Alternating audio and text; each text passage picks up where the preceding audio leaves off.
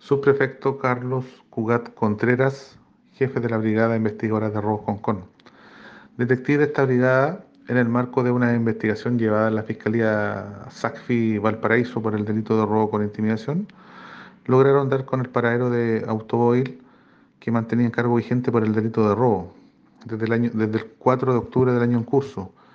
Las diversas diligencias investigativas permitieron eh, dar con el paradero de este vehículo, el cual corresponde a un automóvil año 2014, modelo Bolex, cuyo valor asciende a la suma de 7 millones de pesos. El vehículo en cuestión posteriormente fue eh, entregado a su propietario.